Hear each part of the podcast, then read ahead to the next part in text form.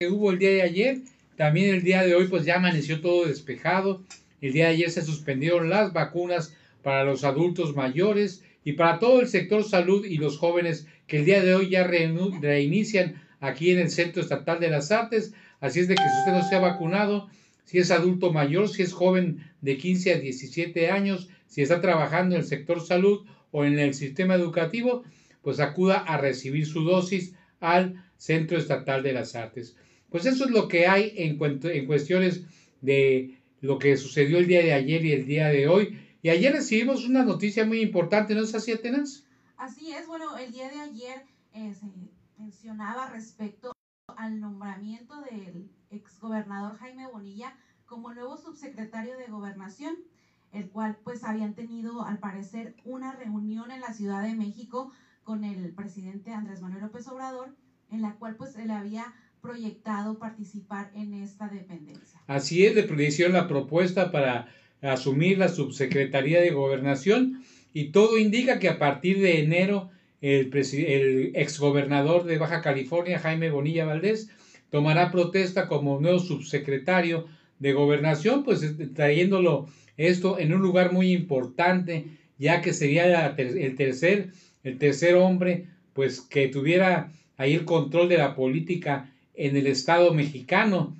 Recordemos que el presidente de la República y el secretario de Gobernación se encargan de la política, de la política interna del país y el subsecretario sería pues un super, supersecretario que estaría encargado inclusive de los casinos, de los juegos, sorteos, de cinematografía y de varias, varias dependencias que, que están dentro de la regulación en el poder legislativo con los diputados y con los senadores. Pues esto le viene a dar un, gran, un gran poder a, Jaime Bonilla para seguir en la transformación, en la cuarta transformación, ya que recordemos que pues desde hace 20 años viene trabajando con el presidente de la República, desde hace 30 años son amigos, ya han estado trabajando por el cambio que hasta ahorita se está viendo reflejado y pues sabemos de la buena relación de amistad que, que ambos tienen y pues alguna de las cuestiones que podría manejar la subsecretaría, ¿te das, tienes por ahí algunos datos?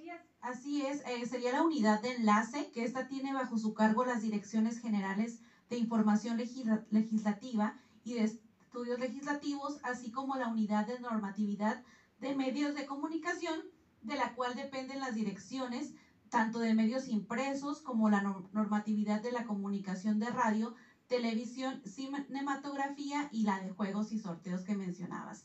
Ah, también está la Unidad General de Asuntos Jurídicos, que se encarga a su vez de las direcciones generales de lo consultivo y de contratos y convenios, eh, de lo contencioso y de procedimientos constitucionales. Asimismo, la Unidad de Política Interior y Análisis de Información, en la cual dependen las direcciones de análisis y perspectiva para la política interior y la evaluación de escenarios de gobernabilidad. Y por último, la unidad para la atención de las organizaciones sociales y unidad de gobierno, de quien dependen las direcciones generales regionales del sureste, centro y noroeste, también el noroeste y occidente y de enlace en este seguimiento. Pues hay nada más, este, muy poquito, ¿no? Lo que le toca. Una gran responsabilidad para Jaime Bonilla es la que le espera Ahorita este, esperemos que muy pronto pues pueda hacer declaraciones ya a la prensa, pero seguramente hasta enero, ya que entre el que tome protesta, pues dará las declaraciones. Esto pues le cayó muy bien a mucha gente aquí en Baja California porque pues después del cima político que se estaba viendo aquí en Baja California, pues esto viene a reforzar a Morena dentro de, de la situación política en Baja California y sabiendo que uno de los trabajos que va a tener el exgobernador será el de llevar la política de cada estado de la República. Imagínense nada más, cada este, entidad federativa pues debe estar muy atento a lo que suceda en lo que es política dentro de cada gobierno. Así es de que pues un gran trabajo le espera a Jaime Bonilla, sabemos de sus capacidades que tiene, cómo en dos años logró transformar a Baja California. Y esto pues llena de orgullo a muchas personas. El día de ayer por la noche estuvimos invitados ahí a comentar en el programa de Cuarto Poder con nuestro amigo Pedro López Solís y con, estuvieron ahí con un panel de expertos y estuvimos compartiendo ahí nuestra experiencia acerca de, del punto de vista de cómo vemos al presidente López Obrador con este, con este nuevo encargo que le da al ingeniero Jaime Bonilla. Y pues esto lleno de plácemes a muchos bajacalifornianos que de alguna vez, de alguna manera se sentían pues un poquito olvidados en cuestión de la última visita que hizo el presidente de la República, esa sorprendente cara de molestia que tenía, y pues esperando más acerca de cuál iba a ser la reacción, pues ahí está la respuesta para muchos de ellos, pues esto viene a salvar a Baja California de reafirmar a Morena como el partido que ganó aquí en Baja California, ¿no? Así es, sin embargo, el día de hoy en la conferencia mañanera que habitualmente hace el presidente Andrés Manuel López Obrador, aseguró que no había cambios en su equipo de trabajo en los próximos días, aunque no descartó que en algún momento pues ya va a sumarse, ahora sí que de manera oficial, Jaime Bonilla al, gabinete federal. No, así es, no va a haber cambios en su actual gabinete, simplemente que va a reforzar el gabinete con esta subsecretaría que no estaba, que está, eh, que había cancelado el mismo presidente de la República en el 2020. Entonces, por eso es que no va a haber cambios dentro de su gabinete sino que va a haber una nueva inclusión, van a reaperturar esta subsecretaría que pues viene con, con, muchas ganas de trabajar Jaime Bonilla y sabremos que, que pues también tiene la senaduría, pero pues vamos a estar pendientes, seguramente en enero ya eh, se quitarán todas las dudas, pero pues ya, ya está dada la situación. Bien, y bueno, de sus palabras en la mañanera dijo el presidente, Vamos a esperarnos. Jaime Bonilla ha ayudado mucho al movimiento democrático en Baja California y es senador con licencia. Tiene esa opción y también puede ayudarnos en el gobierno federal. Pero está tomándose su tiempo y vamos a ver hacia adelante. No pues se descarta la posibilidad, pero en próximos serían próximos días. Pues fíjense nada más para que el presidente diga que se está tomando su tiempo, es que pues Jaime Bonilla se está dando a desear o qué onda, ¿no?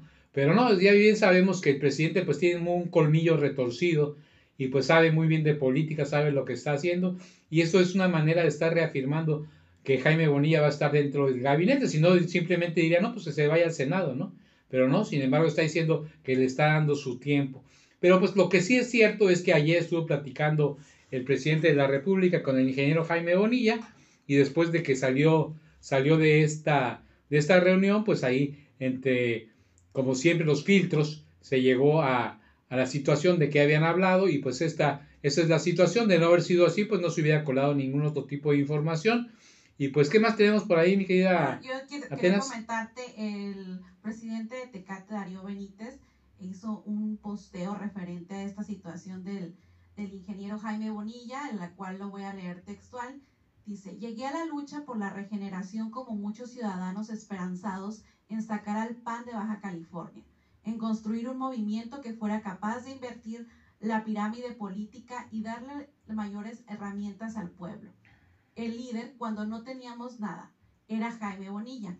Hoy veo con enorme entusiasmo su reconocimiento al ser nombrado como subsecretario de gobernación a cargo de temas que me constan le apasionan.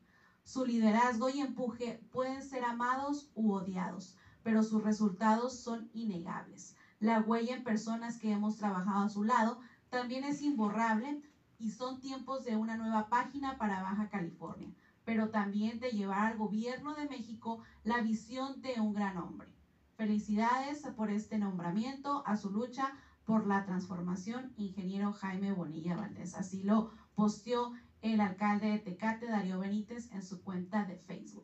Pues qué bueno que Darío Benítez también ha estado en la lucha con Morena desde hace mucho tiempo. Sin embargo, pues el, el gobernador, recordemos que ya fue diputado por el Partido del Trabajo, también fue senador por Morena y ha sido pues una de las personas eh, que fundaron Morena aquí en Baja California, fue el fundador y sabemos de la gran amistad que tiene con Jaime, con el presidente López Obrador, comparten también el mismo afición por el béisbol, son grandes amigos, así lo han demostrado durante mucho tiempo, compañeros de lucha, y pues se ve cristalizado para muchos baja californianos que están pues medios tristes con lo que está sucediendo en Baja California, con el nuevo gabinete que tienen por ahí la presidenta, la gobernadora del estado, Marina del Pilar, que seguramente pues también va a esto a reforzar al gobierno del estado para que en unidad puedan, puedan resolver los conflictos que existan y pueda llegar a la unidad para que Morena